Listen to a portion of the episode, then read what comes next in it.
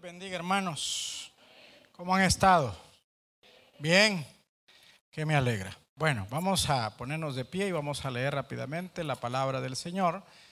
Y vamos a buscar Mateo capítulo 24. Desde la semana anterior comenzamos el estudio de este capítulo, uno de los capítulos más interesantes de, de este Evangelio. Y ahora vamos a leer el versículo 3 y 4. ¿Lo tienen ya?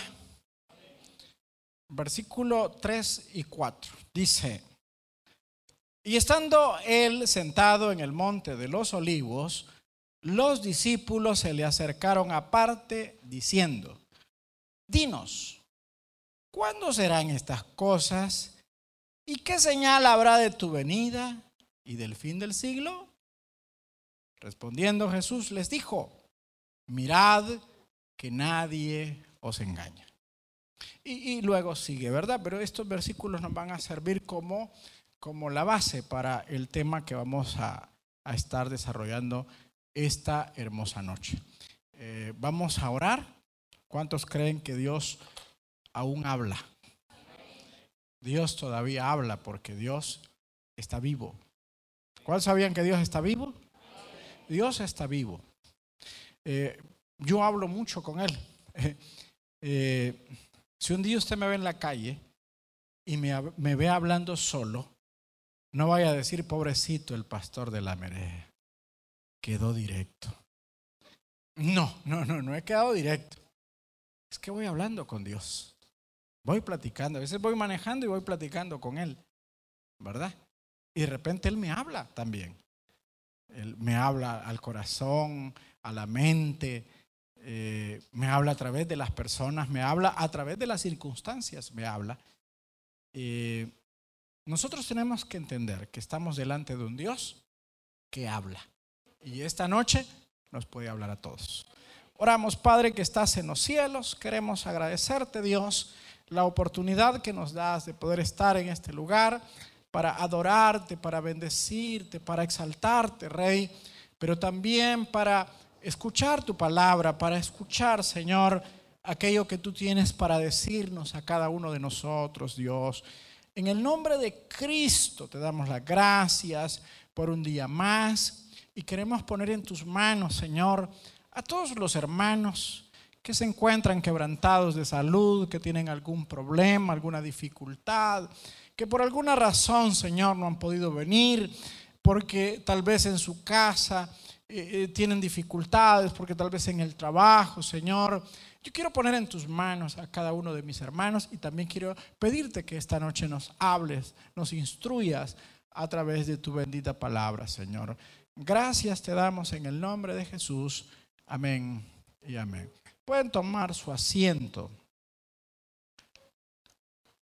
Bueno, vamos a, hablar bajo el tema las tres preguntas de Mateo 24, que va a ser un tema que no vamos a lograr eh, sacar esta noche porque es un tema bastante amplio, un, tema bastante eh, extenso. Tiene mucho que enseñarnos este capítulo 24, pero eh, quiero que entendamos, primero, quiero que entendamos lo siguiente. Mire, mire lo, que, lo que puse acá, ¿verdad? Ah,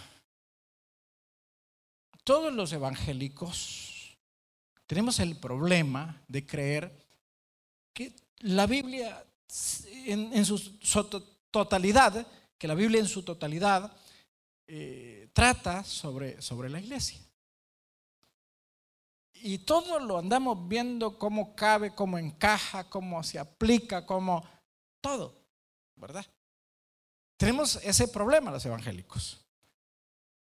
Y en estos días usted va a encontrar que esa idea de que todo se trata de la iglesia está tan, pero tan presente en la mente y en el corazón de la gente que hay muchos ministerios que le ponen a sus iglesias estos nombres. Iglesia el final de los tiempos. O si no va a escuchar que Iglesia, la última llamada. O si no, iglesia, la trompeta final. Y todo, todo, todo el pensamiento de muchas iglesias está enfocado en el final. Cuando en realidad nosotros no deberíamos estar tan enfocados en el final. Porque nosotros como iglesia tenemos un papel, tenemos un rol. Y nuestro rol, nuestro papel, no está tan relacionado con el final como relacionado con el ahora. No sé si me entiende. Para el final, muy posiblemente ya ni estemos. Nos preocupamos tanto por el final que nos despreocupamos por el hoy. Cuando el Señor iba a ascender a los cielos, Pedro le hizo la pregunta, ¿restaurarás el reino en esta época? ¿Y qué le dijo el Señor a Pedro? No os toca a vosotros saber el tiempo y la ocasión que el Padre puso en su sola potestad. Así que en lugar de estar tan preocupados por el final, preocupémonos por qué vamos a hacer hoy, por nuestra vida, por nuestro prójimo, por la iglesia. Más que pensar en el final, pensemos en el hoy. Amén.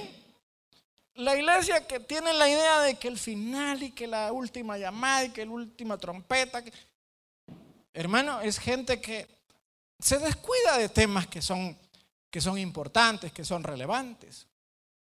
Ya les he platicado yo que yo entré joven al Evangelio, joven fui y he envejecido. Yo entré joven al Evangelio, enamorado del Señor, enamorado del Señor de una manera profunda, poderosa. Eh, tuve una conversión en el año de 1994 maravillosa. Lo conocí a Él un 3 de octubre fue que me entregué al Señor, que lo conocí. Y, y, es una relación que ha durado a través de los, a través de los años, de los siglos. Pero, pero recuerdo que, porque yo me bauticé al mes, mes y medio de haberme entregado a Cristo, me estaba bautizando. Al mes fue. Y a los dos meses me estaban dando mi primera célula. Me entregaron mi primera célula. A los dos meses yo ya era líder.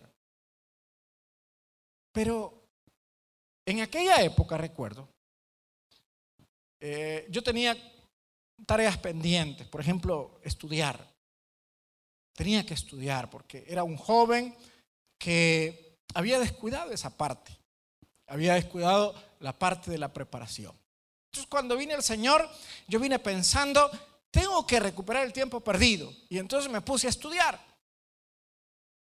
En ese momento empezaron a, aparecer los consejeros espirituales en los que predominaba este pensamiento. Y me empezaron a decir, le estoy hablando de hace 26 años. ¿Y para qué se va a preparar varón si el Señor ya viene? Mejor sírvale. Porque si no, cuando suene la trompeta, ahí se va a quedar trabado en el pupitre. Y me metieron tanto ese pensamiento que llegué a creer que era cierto. Que para qué prepararse. Que para qué estudiar. Que para qué si ya todo esto aquí va a quedar. Ya viene el, rapto, ya el anticristo ya va a aparecer, ya este mundo. Hace 26 años. Hace 26 años. Entonces descuidé el hoy en aquella época. Por eso es que ahora hay gente que me dice, pastor, fíjese que me siento mal porque ya no voy a poder servir, porque voy a estudiar. Y Dele, estudie, prepárese, salga adelante, saque su casa, ahorre.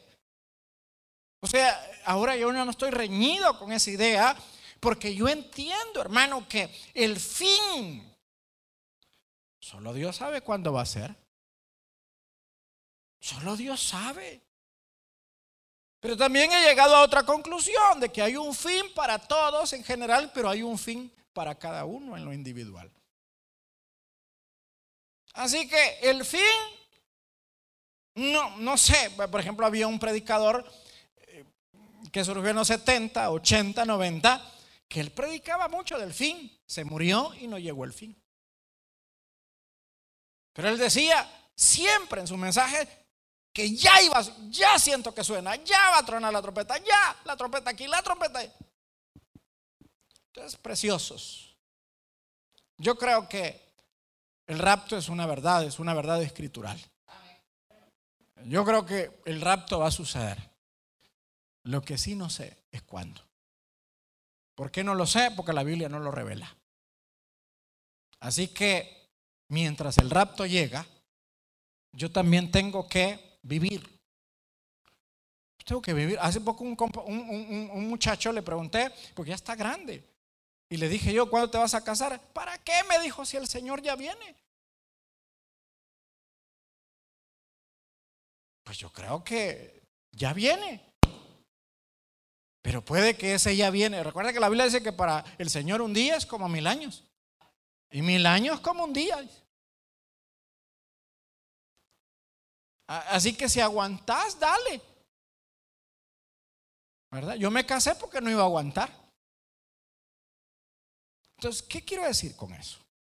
Hermano querido, aquí tenemos un capítulo en el que vamos a encontrar un sinfín de profecías, un sinfín de anuncios apocalípticos, algunos de ellos, pero que nosotros debemos de saber que nuestro tiempo, que nuestro propósito, que nuestra razón de ser como iglesia no es tanto ocuparnos del final, sino de ocuparnos del hoy. Porque por estar ocupados del final, podemos eh, eh, descuidar el hoy. Ahora, si nos ocupamos del hoy, nos estamos preparando de alguna manera para el final. Cumpliendo lo que se nos ha mandado a hacer. ¿Y qué es lo que se nos ha mandado a hacer? Predicar el Evangelio. Predicar que Cristo salva. Que Cristo sana. Que Cristo bautiza. Y que Cristo viene. Claro que sí, es parte del, mensaje, pero no es el único mensaje. ¿Verdad? Entonces, tenemos acá, hermano, en este, en este versículo 3, eh, que al Señor le hacen tres preguntas. Dice acá, los discípulos se le acercaron aparte diciendo, dinos, ¿cuándo serán estas cosas? ¿Qué cosas? Bueno, los versículos anteriores nos dicen que ellos venían hablando acerca del templo y que el Señor les dijo que el templo iba a ser destruido. Entonces la primera pregunta es, ¿cuándo será destruido el templo? Luego, la siguiente pregunta es, ¿y qué señal habrá de tu venida? Otro, otro tema. Primero, ¿cuándo serán estas cosas? ¿Cuándo vas a destruir el templo? Segundo, ¿cuándo vendrás por segunda vez? Recuerde que esta eh, eh, es un pensamiento, una pregunta de un pensador judío. No está preguntando por el rapto, porque ellos no entienden de rapto de la iglesia, no entienden de iglesia, no entienden de arrebatamiento, no está preguntando por el arrebatamiento, está preguntando por la segunda venida de Cristo propiamente. Así que la segunda pregunta es, ¿cuándo vas a venir por segunda vez? Y por último dice, y del fin del siglo, que aunque son acontecimientos que están muy pegaditos, no obstante, la pregunta de ellos es clara, queremos saber cuándo vas a venir y queremos saber cuándo se va a terminar todo esto. ¿Verdad? Entonces es importante entender que aquí le realizan tres preguntas porque todo el capítulo 24, parte del 25, se va a dedicar a responder a esas preguntas. ¿verdad? Así que en todo lo que allí nosotros vamos a leer, en todo lo que se lee en el capítulo 24 y en el capítulo 25, están las respuestas a estas tres preguntas. ¿Verdad? Pero me interesa también el versículo 4.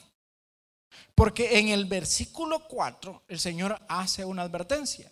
Respondiendo Jesús les dijo, mirad que nadie os engañe. Mirad que nadie os engañe. O sea, este tema despierta tanto interés. Estos son temas que despiertan tanta pasión. Estos son temas tan lindos, tan interesantes, tan apetecibles, tan atractivos para la gente, que muchos, hermano querido, se han aprovechado de ello y han estafado, han engañado, han confundido, han enredado a la gente porque no han leído, no han comprendido, no han, hermano, estudiado de manera responsable lo que el capítulo 24 y 25 de Mateo nos están diciendo. La advertencia es, mirad que nadie os engañe. Porque somos tan susceptibles. Somos tan sensacionalistas. Y si no, dicen que ayer tembló. ¿Cuántos sintieron el temblor ayer? Yo estaba dormido, no lo sentí, gracias a Dios. Pero inmediatamente empezaron las redes sociales que prepárate, que Cristo ya viene, que el fin viene, que arrepiente. Por un temblor. Hoy con la pandemia, otra vez. No es la primera vez que ha habido pandemia en el mundo. Lo que pasa es que hoy se complican más porque, hermano, las, los medios de, de, comunicación, incluyendo, porque a través de los aviones y de los trenes y de los barcos podemos tener comunicación, ahora son, están más a la mano. Se dice que en 1920 hubieron un par de casos de fiebre, de gripe española allá en Acajutla par de casos nada más, se, dice. Pero el coronavirus ahora llegó a, todos los, lugares porque, eh, hermano, hoy la gente viaja y va y viene, que es más fácil que las cosas. Así como le llegan los encargos, así como le llegan los, pedidos, los paquetes, eh, así como le llega de rápido, así le llega también lo malo. Pero ya la gente está hablando de que el fin del mundo y que, y que el anticristo ya anda por ahí. Mire, otra vez insisto, el día y la hora nadie lo sabe. Amén. Nadie. Y cuando yo digo ya está cerca, yo estoy insinuando que sé. Pero fíjese que el Señor dijo en una ocasión que esto nos va a agarrar desprevenido. Dijo. dijo que iba a ser como en los días de Noé, que la gente se casaba y se estaba dando en casamiento. Dando a entender que su venida no va a ser algo que la gente va a esperar o que va a estar esperando. Al contrario, la gente va a bajar la guardia, la gente ni siquiera va a estar pensando en eso cuando ocurra. Así que cuando la gente dice, prepárate, no va a pasar. No va a pasar porque la venida nos va a agarrar, si podemos decirlo de alguna manera, desprevenidos. Así que cuando la gente diga, ya no vino, entonces va a aparecer. Pero cuando dicen, prepárate, alístate acá al fin, no va a pasar porque no, hermano, va a ser así la situación. Entonces, Vamos a ver entonces las preguntas. Por acá le hacen una, ¿verdad? La primera dice, ¿cuándo sucederán estas cosas? ¿Cuándo va a suceder la destrucción del templo? Entonces el Señor dice, mirad que nadie os engañe. Y empieza a explicarles. Mirad que nadie os engañe. Y luego pasa a explicar ¿Cuándo es que van a suceder estas cosas? Quiero decirle que parte de Mateo 24 ya se cumplió. Parte de Mateo 24 ya ocurrió. O sea, en el momento en que Jesús lo dijo era profecía. O sea, no había ocurrido, estaba en el futuro. Pero a estas alturas ya es un hecho histórico. La destrucción del templo ocurrió en el año 70 de nuestra era. Cuatro años antes hubo una rebelión, una sedición, los judíos se rebelaron contra el imperio, Vespasiano envió a Tito a, calmar el, levantamiento y Tito arrasó con la ciudad, Tito destruyó Jerusalén. Y vamos a encontrar algunos versículos en este Mateo 24 que muchos ocupan para estos días, cuando en realidad son versículos que ya se cumplieron. Por eso dice el Señor, mirad que nadie os engañe. Porque hay muchas cosas en la Biblia que, hermano querido, no tienen que ver con la iglesia. No tienen que ver con nosotros. Son incluso profecías que ya se cumplieron. Son versículos que la gente saca de su contexto, texto sin contexto, por un pretexto. Y que nosotros tenemos que ser cuidadosos. Por eso tenemos que venir a los cultos, prestar oído, prestar atención, porque vamos a encontrar a un montón de gente disparatada que no presta atención, que interpreta a su manera y luego confunde. Eh, en el versículo 15, eh, entonces dice, por tanto, cuando veáis en el lugar santo la abominación desoladora de que habló el profeta Daniel, el que le entienda, dice. Entonces los que estén en Judea, huyan a los montes. El que esté en la azotea, no descienda para tomar algo de su casa. Y el que esté en el campo, no vuelva atrás para tomar su capa. Mas hay de las que estén encintas y de las que críen en aquellos días. Orad pues que vuestra huida no sea en invierno ni en día de reposo. Y hay más versículos ahí que describen de una manera clara lo que Jesús estaba advirtiendo que sucedería años, pero pocos años después, cuando Roma sitiara Jerusalén y la destruyera. Acá la clave es, orad para que vuestra vida no sea en día de reposo. Porque los judíos tenían un tremendo celo por el día de reposo. De tal manera que ellos hubieran preferido la muerte antes que quebrantar el día de reposo. Para ellos dar más de 100 pasos ya era trabajo. Así que si a un judío le sacaban carrera en día de reposo, lo más seguro es que el judío iba a ofrendar su vida. Pero dar 101 pasos no lo iba a hacer, aunque su vida dependiera de ello. Por eso dice, rogad que vuestra vida no sea en día de reposo. Entonces, todo este escenario es un escenario que tiene que ver con el sitio y la destrucción de Jerusalén. Son acontecimientos que ya ocurrieron, ya sucedieron. Si bien es cierto, hay algún paralelo, porque lo hay. Por ejemplo, el versículo 15 dice, por tanto, cuando veáis en el lugar santo la abominación desoladora, de la que habló el profeta Daniel. Quiero decir que ese versículo es un versículo que fue dicho por Daniel. Esa expresión de la abominación desoladora fue dicha por Daniel.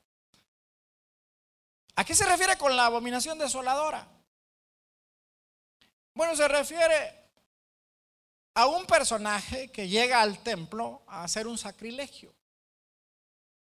La profecía de, Daniel es una profecía que tiene cumplimiento en varias etapas. Por ejemplo, se sabe que cuando los griegos invadieron eh, Jerusalén también, allá por la época de los macabeos, se, cuenta eh, que los griegos invadieron Israel. Se habla de un tal Antíoco, Antíoco Epífanes que entra al templo, llega al lugar santísimo y ahí sacrifica una puerca. Y a eso se refiere Daniel cuando habla de la abominación desoladora, porque para los judíos el puerco, el, cerdo es un animal inmundo. Lo que se sacrifican en, el templo son corderos. Pero, pero Antíoco entró con sangre de cerdo al lugar santísimo. Y esa ofensa, ese sacrilegio, esa, esa, a eso se le llama la abominación desoladora.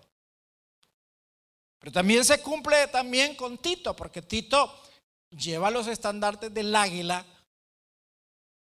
y los introduce y los coloca en el templo para, de alguna manera, proclamar que César era divino y que se le debía de adorar. Ahí lo, lo, lo, proclaman a él también emperador y a eso se refiere, a la a la, irrupción en el lugar santo, a la irrupción en el lugar santísimo, llevando los estandartes de César, del imperio. Y que también tiene cumplimiento cuando el anticristo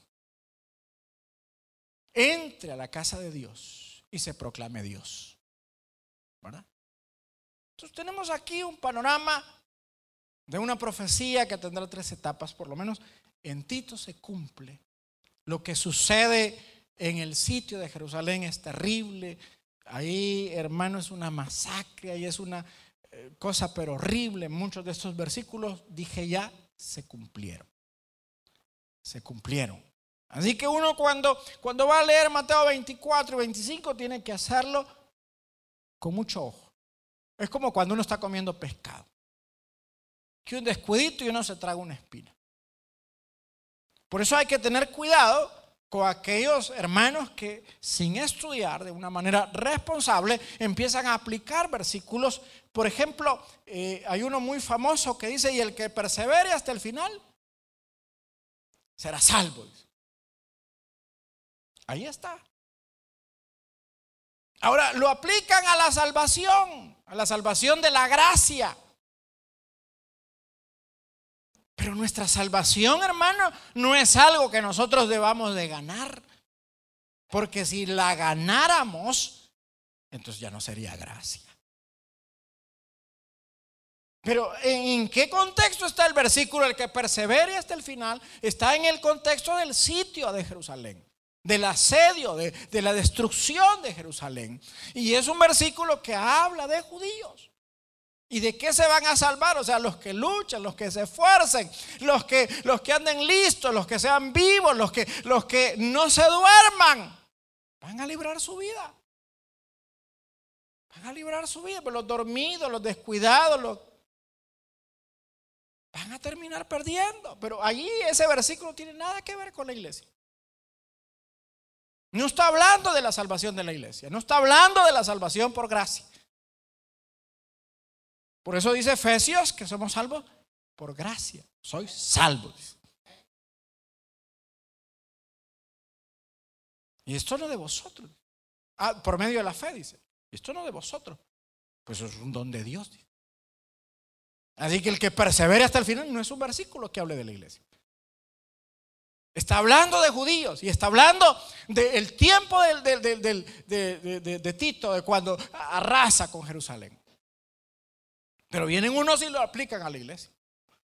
Cuando eh, Mateo 24 en ningún momento tiene nada que ver con la iglesia. No tiene nada que ver con nosotros. No tiene nada que ver con nosotros. Esto es para judíos.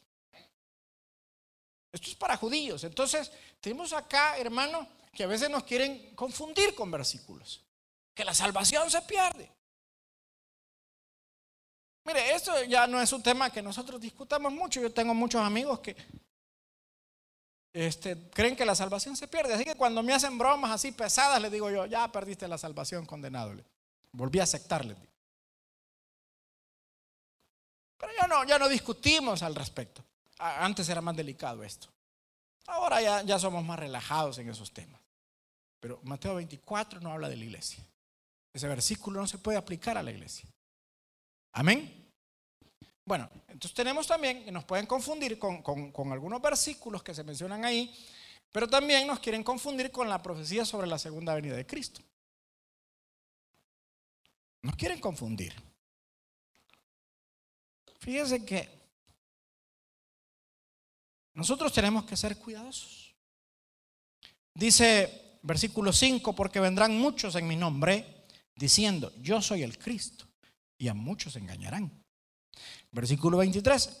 Entonces si alguno os dijere, mirad aquí está el Cristo, o mirad allí está, no lo creáis, porque se levantarán falsos cristos y falsos profetas, y harán grandes señales y prodigios, de tal manera que engañarán, si fuera posible, aún a los escogidos. Ya os lo he dicho antes. Así que si os dijeren, mirad está en el desierto, no salgáis. O mirad está en los aposentos, no lo creáis. Porque como el relámpago que sale del oriente y se muestra hasta el occidente, así será también la venida del Hijo del Hombre. Eh, nosotros creemos que la segunda venida de Cristo propiamente va a suceder en dos etapas, una secreta y otra pública. Acá el pensamiento judío hace la pregunta en cuanto a cómo será esa manifestación desde su perspectiva judía. Acuérdense que ellos no saben de la iglesia. Por eso los reformados tienen el gran pleito y andan ahí esparciendo su veneno, dando a entender de que no habrá rapto secreto, porque aquí dice la Biblia que todo ojo le verá. Pero eso es para judíos. A, los judíos se los está diciendo. Mi segunda venida será visible para todos. Será visible para todos, porque el trato del rapto secreto es con la iglesia. No es con los judíos, no es eh, para el público en general. No es para el público en general, es para la iglesia. Ahora sí hay gente que no quiere creer que Jesucristo va a venir por su iglesia, pues problema de ellos. Yo lo espero. No sé si usted lo espera. Yo lo espero. Pero una de las cosas que debemos de manejar cuando leamos estos versículos es que está hablándole a judíos no a cristianos, no está hablando con evangélicos. No es con los de Merea que está hablando, está hablando con judíos. Y ellos le preguntan qué señal habrá de tu venida. Entonces, aquí es donde nosotros tenemos que tener cuidado.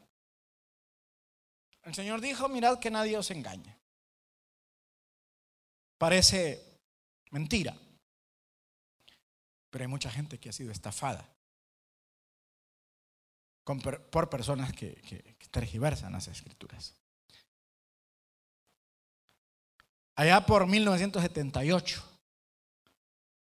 en una de las Guyanas francesas, Jim Jones, un predicador supuestamente cristiano, se suicidó junto a 917 miembros. Porque les dijo que el anticristo, bueno, sus intereses eran políticos, eran económicos, sus intereses eran mezquinos, eran perversos.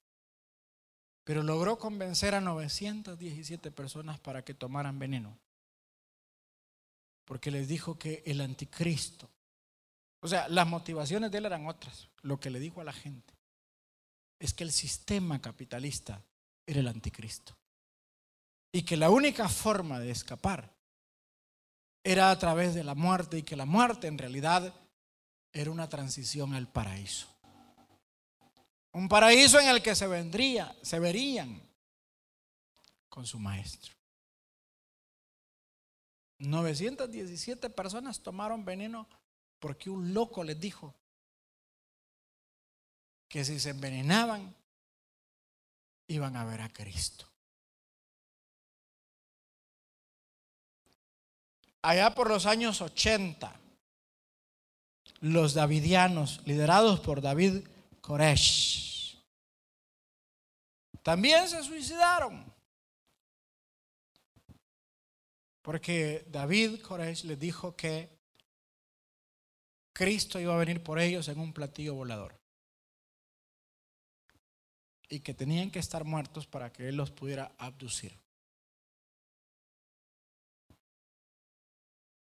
Hace una semana en Colombia, un pastor le dijo a su congregación que fueran a vender sus propiedades que le llevaran el dinero a él y que se fueran para una montaña a esperar a Cristo, porque Cristo iba a venir por ellos. Lo andan buscando al pastor. Ahora, ¿usted cree que es chiste, pero hay mucha gente que simple, que se deja impresionar?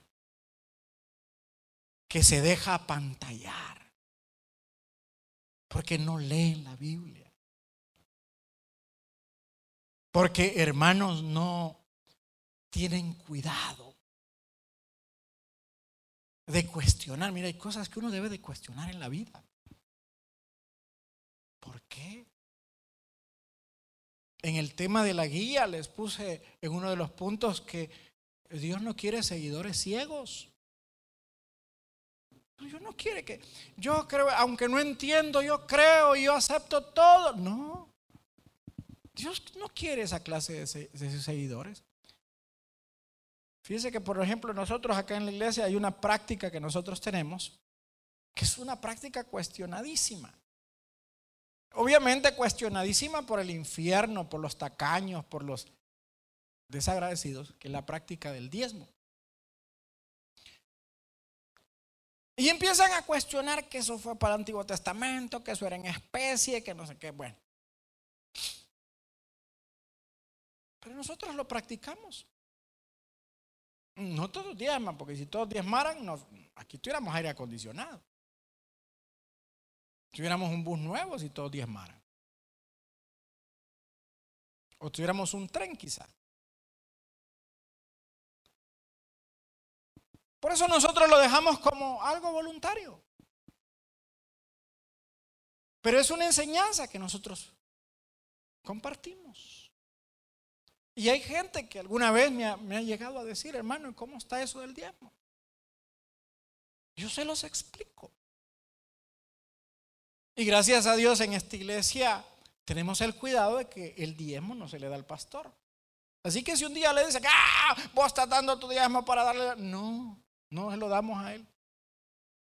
Y eso es algo que se recibe en la tesorería y se distribuye para todos los gastos de la iglesia. Si yo recibiera los diezmos, anduviera un carro del año. Pues no lo recibo. No me dan ni el 50% ni, ni el 25%. Pero claro, los diezmos nos sirven a nosotros como iglesia para darle sostenimiento a esta, a esta, a esta iglesia. Ya les he comentado a ustedes que nosotros no recibimos subsidio de, de, ningún gobierno, a diferencia de los católicos que reciben parte del presupuesto de la nación. Les he comentado a ustedes que cuando un católico necesita crear un templo, solo identifican el terreno baldío, recogen firmas y se los asignan. No, a nosotros este volado nos costó nos lo vendieron y pagamos hasta el último centavo. En julio son nuestras fiestas de aniversario y nosotros no vamos a la alcaldía, mire, denos para las fiestas patronales. Pero yo sí pago las fiestas patronales. Entonces, acá dicen que hay, hay libertad, igualdad de, de Eso es mentira. Hay una iglesia, hay una organización estatal, hay una organización reconocida por el Estado, nada más. El resto nos aceptan y nos utilizan en campaña nada más. Que nos han dado que el día de la Biblia, que el día de la oración. No necesitamos ni día de la Biblia ni día de la oración. Lo que necesitamos es que ya no nos cobren impuestos para las fiestas patronales.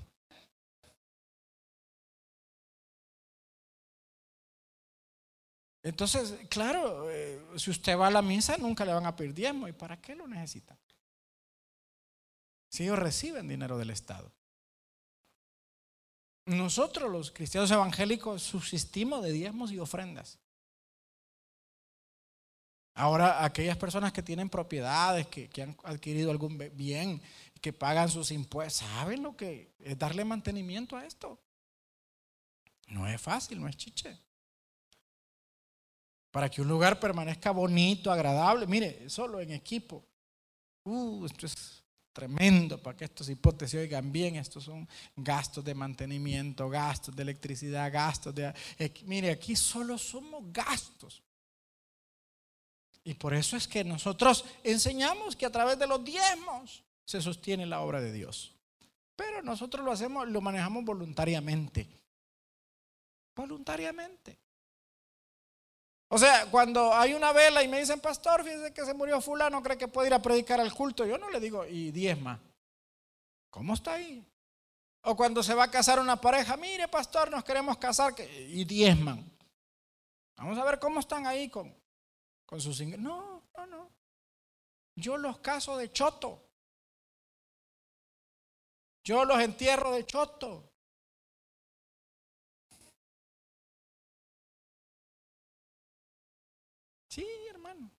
De choto. Aquí no se les cobran los bautizos de choto. Mire, le voy a contar. El año pasado bauticé una pareja. Cuando los bauticé, a la salida me dijeron, pastor, ¿y cuánto le vamos a deber? Pues nada, le dije yo, aquí todo lo hacemos. Gratis, le dije yo. No, me dijo, bautismo es caro, me dijo. Díganos cuánto le vamos a dar. No, no es nada. No, no, no se paga aquí los bautismos. No. No se paga. Y las consejerías no se pagan. Un día yo me estaba haciendo unos análisis en un laboratorio y a la par había una oficina de un psicólogo. Y solo por probar le pregunté a la secretaria médico, ¿cómo cuánto vale ahí la hora? 40 dólares. La hora. Bueno, no es la hora realmente, un poquito más a veces. Ah, pero esta es de las más baratas, me dijo, porque no, otros 80 dólares. Y aquí cobran, hermano. No, no cobramos cobramos. Acá lo casamos, lo bautizamos, lo enterramos. De choto. De hecho, porque claro, hay gente que es responsable, que da sus ofrendas y sus diezmos, pero hay gente que no, ni ofrenda ni diezma. Y para rematar cuando viene dice, ah, ya solo son pistos en esta iglesia. Entonces, uno en la vida debe de, procurar siempre despejar sus dudas. Despejar sus... ¿Cómo es eso que un pastor le va a decir usted vaya a vender sus escrituras? ¿Y a cuenta de qué? Nadie le puede pedir ese tipo de cosas. Nadie. Aquí jamás le hemos pedido a nadie que vaya a vender sus escrituras. Jamás le hemos dicho, hay, pastores que llegan, ven unos carros bonitos y le dicen al dueño, el Señor dice que tenés que sembrar este carro en el ministerio. Sembrar el carro es que lo regalen al pastor. Mire, hay atrocidades como usted no se imagina. Ahora, pero el Señor advierte, dice, mirad que nadie os engañe, dice. O sea, al final dice, ah, que ese viejo lobo, que no, y los miembros, pues, y que no son listos, pues. Acá nosotros, como le digo, procuramos ser, ser, ser transparentes. Claro, hay mucha gente que, que, que, no valora eso, que no entiende eso. Porque hay ministerios donde, donde el pastor hace campañas de prosperidad, campañas. Hay, hay una actividad que hacen muchas iglesias que se llama la de las primicias y que tienen que traer ofrendas aquí de las primicias. Creo que lo hacen una vez cada tres meses. La de las primicias. Aparte del diezmo, aparte de las ofrendas, usted tiene que traer las primicias. No, nosotros no hacemos eso. No hacemos eso. Me dice un pastor un día, mira, me dice, fíjate que yo me dice en la iglesia, cuando hacemos una excursión, yo no pago el pasaje porque yo le digo a, los miembros que, me tienen que dar las primicias. Si quieren vender la excursión, tienen que regalarle al pastor y a su familia los boletos para que Dios bendiga esa actividad.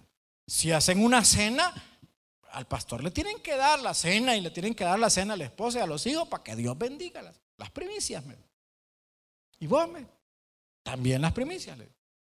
Cuando hacemos sope pata, al primero que le dan ticket es a mí. Le Cuando vamos a una excursión, el primer boleto que cobran es el mío. Pero no crea que es por, porque son malos. No, así les he enseñado yo. Así se les ha enseñado. Mirad que nadie os engañe, porque hay vivos que quieren manipular a la gente, hay vivos que quieren meterle miedo a la gente, hay vivos que quieren aprovecharse de, la sencillez de la gente. Y nosotros tenemos que tener los ojitos bien abiertos. Si te dicen que está en el desierto, si te dicen que está, no es así, hombre. Allí dice claramente que como el relámpago, o sea, será una manifestación visible, mundial, total. Ahora, está hablando a judíos. Nosotros sabemos que el rapto será secreto. Pero los judíos van a experimentar, van a vivenciar, van a, van a ser testigos presenciales de la segunda venida. ¿Y cómo será la segunda venida? No va a ser gloriosa. Va a ser algo espectacular. Imagínense que dice que como el relámpago que del oriente hasta el occidente. Todo ojo le verá. O sea, ¿qué manifestación más interesante va a ser esa? Porque uno puede ver un relámpago aquí, pero allá en China, recuerde que la Tierra es redonda. ¿Cuántos sabían que la Tierra es redonda? Sí, porque hay algunos terraplanistas que dicen que no es redonda, que es plana. Pero ¿cómo va a ser eso? Que allá en China lo van a ver y lo van a ver en Rusia y lo van a ver en, en Sudamérica y lo vamos a ver acá. será glorioso. Así que si alguien te dice que, se vayan a la montaña, si alguien te dice que vendas todo porque Él ya viene, dice, mirad que nadie os engañe. Tenemos la responsabilidad, mire, esto es una advertencia, es una responsabilidad que el Señor está poniendo en nosotros. O sea, vivos siempre hay, por todos lados hay vivos. Uno está rodeado de vivos. Mire, un día de estos, yo estoy con problemas de salud, me cayó un mensaje a ver cómo averiguan que uno está enfermo. Vendiéndome una fórmula mágica para sanarme. Y, escuché toda una conferencia como de 20 minutos y ofreciéndome una cura milagrosa que no sé qué, que ya te voy a dar aquí, que y solo dale clic y, tienes que, eh, por 40 dólares, yo aquí, por 40. Y ya cuando iba a terminar el asunto, pero dale clip y, dame los 40 dólares y te ofrezco este. Y este está loco. Yo que le voy a andar dando clip. Si el único que hace milagros es Cristo. Y no cobra. Amén. ¿A cuántos se los han estafado? Porque son confiados. Son confiados. Mirad que nadie os engañe. Porque van a venir otros con ofertas, van a venir otros con, con, propuestas, pero uno tiene que ser coherente. Eso no lo dice la Biblia, no va a ser así. No va a ser así. La Biblia dice claramente cómo va a ser. Así que si me dan garabatos, si me dan pacas, si me dan casacas, si me embaucan, si me estafan, es mi culpa por creerme todo. Amén. Creerme todo. Un día me estaban cortando el pelo en un lugar. Ya no fui a ese lugar. Una sala de belleza.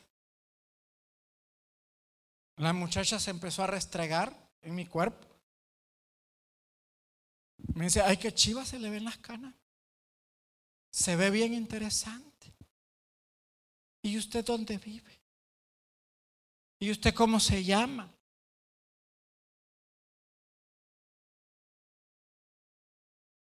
Hermano, ¿y cuántos viejos ridículos no caen en esas trampas?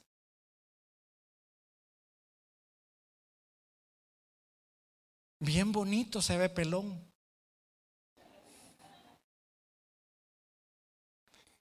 Me dice un amigo que, que, que es un hombre muy sabio que un día dice que él iba en su carro porque es un carro muy bonito. Y estaba estacionándose cuando una muchacha dice que se le quedó viendo. Y dice que él le dijo al carro, carro, tenés tu pegue, le dijo. Sí, varón me dijo, porque a mí no me estaba viendo, estaba viendo el carro. Entonces uno tiene que ser inteligente, o sea, y estos embaucadores que dicen, vayan al desierto, ahí está, vayan aquí, aquí. Esos son vividores, son vivianes, son oportunistas, son, son malacates, son embaucadores que andan viendo a ver a quién se estafan. Pero nosotros tenemos cuatro dedos de frente, señores. Y tenemos que aprender a identificar un, un, fraude. Un fraude, dicen que están estafando en, en Facebook, dicen. Dicen que están estafando en Messenger. ¿Y quién cae, digo yo? Un día me habla por teléfono alguien y me dice, la casa. Sí, es que fíjate que le hablo de tal lugar, que no sé qué, porque usted tiene una cuenta que no sé qué, que no sé cuándo, pero tiene que darme esto y esto y esto para que yo le pueda... Le colgué. Quería que yo le depositara 20 dólares para que me hiciera acreedor de un premio. Anda, dale paja a tu abuela, le iba a decir ya. O sea, lo que el Señor está diciendo con la expresión, mirad que nadie os engañe, es que hay que ser vivos. Es que hay que andar en la jugada. Es que hay muchos que se aprovechan. Mire, un día de estos fui a visitar a una, una familia y yo que salgo de la casa de ellos y en el carro había una carta. Y decía ahí, para ti. Y cuando la destapé, era una invitación de los testigos de Jehová. Entonces se la di a la dueña de la, carta, de la casa y le dije, toma, es para usted, le dije. No es para mí, le dije. Pues mire la modalidad que le andan dejando cartas a la gente. Es que son vivos. Es que tanto vivo y nosotros tenemos que andar en la jugada. Amén. Claro que no, porque dicen en esa iglesia solo han pisto. ¿Y cómo cree que se puede mantener una iglesia bonita pues y funcionando? Necesitamos pisto. ¿Y cómo le sacamos nosotros el pisto a la gente? Bueno, el hermano hace un llamado a la conciencia que dice hay que ofrendar y hay que diezmar. Pero no todos reaccionan. Pero entonces, ¿cómo le sacamos el pisto? Vendamos pata. Saquemos el baratillo. Es una forma de sacarles el dinero. Pero hay otras formas. ¿Cuántos quieren que este año el Señor les conceda el poder tener carro? Traiga una ofrenda de 100 dólares y aquí el Señor... Pero ese es estafa, hermano. Y si algo no vamos a hacer nosotros en esta iglesia es estafarlo. Todo lo que usted haga y todo lo que usted dé en esta iglesia es voluntario. Así que tengamos cuidado. Ya no vamos a terminar el tercer punto. Tengamos cuidado porque muchos se aprovechan. A veces porque son ignorantes y a veces porque son malos. Yo creo que el hermano que me decía, mira, iba a quedar trabado en el pupitre el día que Cristo venga. Yo creo que él no era malo. Yo lo que creo es que este hermano no había leído bien la Biblia. Pero hay quienes sí son malos son malos. Dicen, no sé, que en las iglesias, hay iglesias donde el pastor le profetiza a las muchachas que el Señor les ha dicho que ese día se van a dormir con Él. ¿Y quiénes caen? Los ignorantes, los que no leen la Biblia. los que se dejan sugestionar, los que no andan en la jugada. Así que nosotros pongamos atención. Amén. No nos dejemos estafar. Leamos las escrituras. Cuando no entendamos algo, preguntemos. Pero por sobre todas las cosas, pidámosle discernimiento al Espíritu Santo. Amén. Entonces, la segunda venida de Cristo es para los judíos acá esta señal. Porque para la iglesia El rapto es secreto. Sonará trompeta, dice Pablo. A la final trompeta. Los muertos en Cristo resucitarán primero y luego nosotros seremos transformados, llevados junto al Señor en el aire. Eso es para nosotros. Pero esto es para los judíos. Y no tenemos que hacer mezcolanza. Amén. Cerremos nuestros ojos. Démosle gracias a Dios.